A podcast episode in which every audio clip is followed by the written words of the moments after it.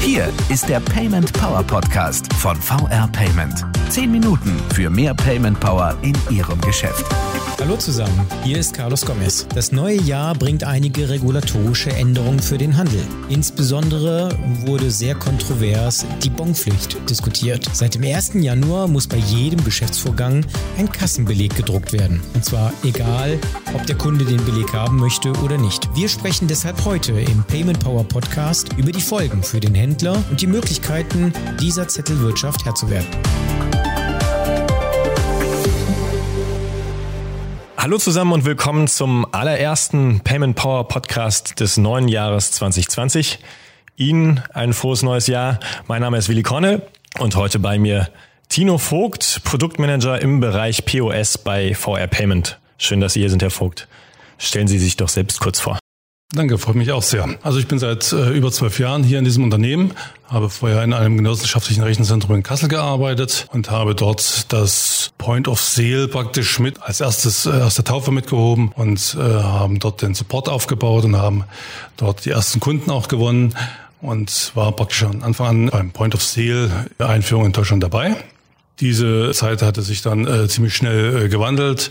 Dann bin ich hier nach Frankfurt gekommen und habe das technische Produktmanagement aufgearbeitet und bin dann hier eingetreten in das PM für Netzbetrieb und PS-Terminals, verantworte die Produktportfolio des, der Ingenico-Gruppe und habe zum Beispiel auch Girocards äh, kontaktlos als Pilotprojekt mit eingeführt und begleite praktisch den ganzen Zyklus äh, dort mit.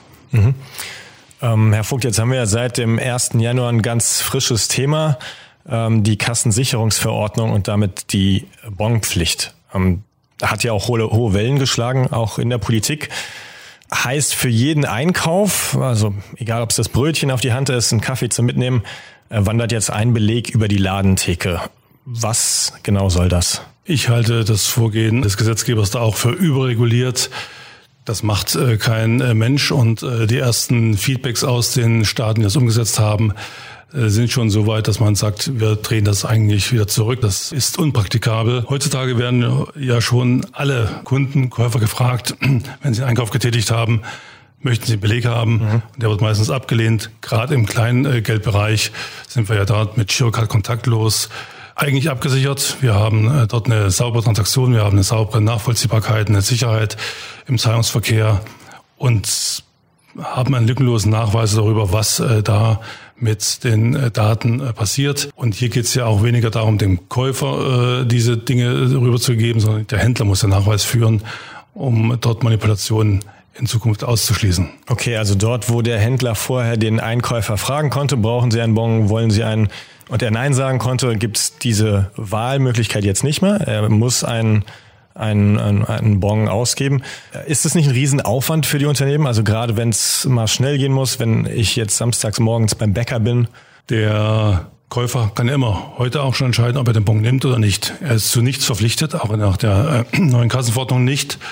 Der äh, Gesetzgeber möchte aber den Nachweis führen, was für Transaktionen sind in äh, gerade in bargeldintensiven Bereichen, Gastronomie, Friseur, Blumengeschäfte etc.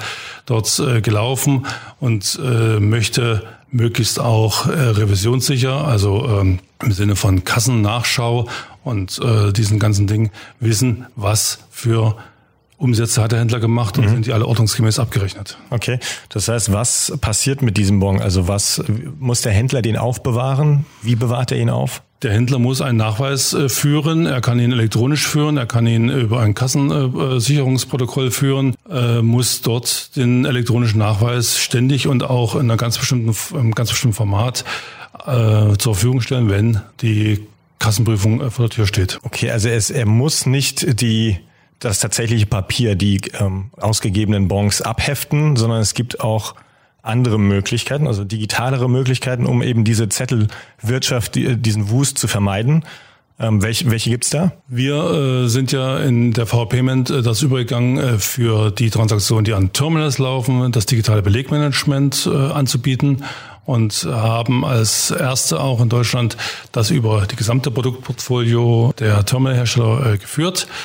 Hier gibt es die Möglichkeit, dass der Händler seine Transaktionen, die er mit dem Terminal macht, in ein Belegarchiv abzulegen und sie dort über ein Webportal abzurufen. Damit ist ja jederzeit Nachweis wichtig äh, und kann auch äh, sieben Tage, 24 Stunden diesen Nachweis führen ohne weiteren Aufwand. Zweitens äh, ist es natürlich auch äh, für den Papierverbrauch und mhm. die Umwelt ein ganz anderer Aspekt und die gesamte Zettelwirtschaft entfällt. Er muss sich um den Händlerbeleg als solches überhaupt nicht mehr kümmern, sondern er hat damit ein Medium, wo er jederzeit seine Transaktion und alle äh, Dinge, die um die Transaktion passiert sind, nachweisen kann, gesichert und äh, somit in einem Archiv, was auch äh, der GOBD entspricht, also GOBD-konform ist so dass ein äh, Wirtschaftsprüfer diese Dinge ganz normal äh, nachvollziehen kann, was an dem Tag, was an dem mhm. Terminal, was an äh, dieser Kasse passiert ist. Wenn ich das als Händler jetzt machen möchte, also ich möchte dieses digitale Belegmanagement nutzen, ähm, was brauche ich dafür? Brauche ich ein bestimmtes Equipment, Voraussetzungen?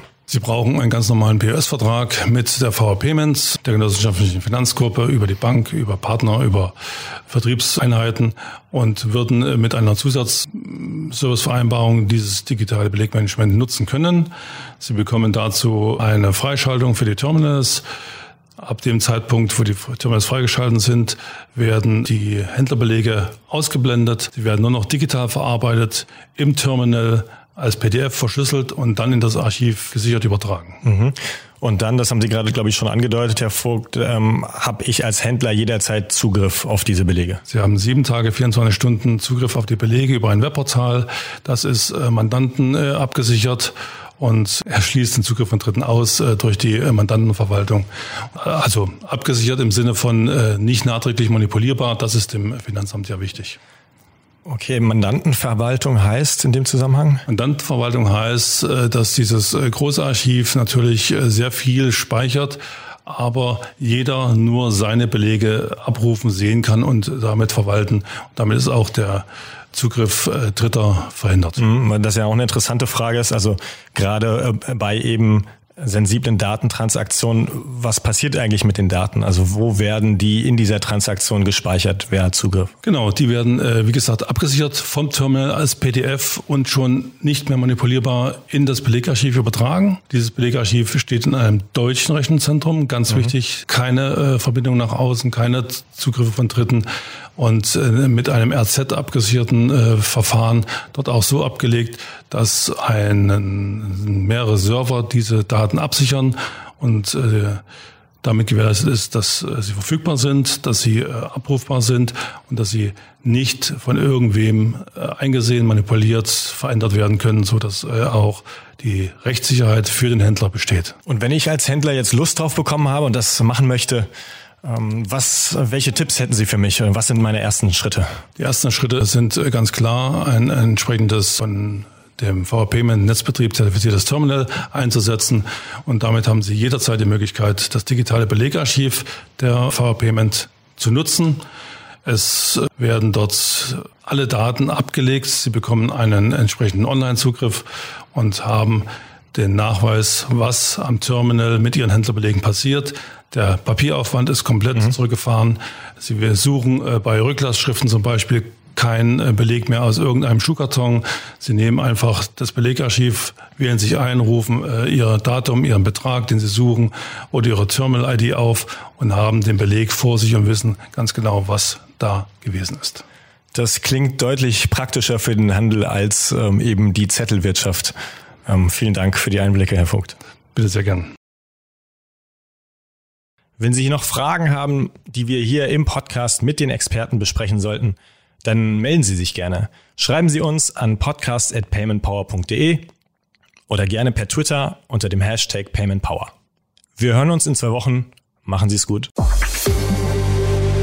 Das war der Payment Power Podcast von VR Payment. Wenn Ihnen der Podcast gefallen hat, bewerten Sie diesen Podcast bei iTunes und teilen Sie ihn mit Ihren Freunden und Kollegen. Der VR Payment Power Podcast. Zehn Minuten für mehr Payment Power in Ihrem Geschäft.